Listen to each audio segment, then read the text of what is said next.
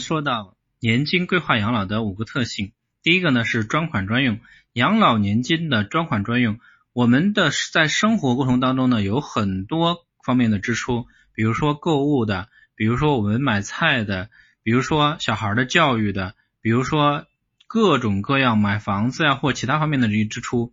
然后呢，但是挣钱来讲的话，是一人挣钱，全家花钱。消费的人不一定是创收的人。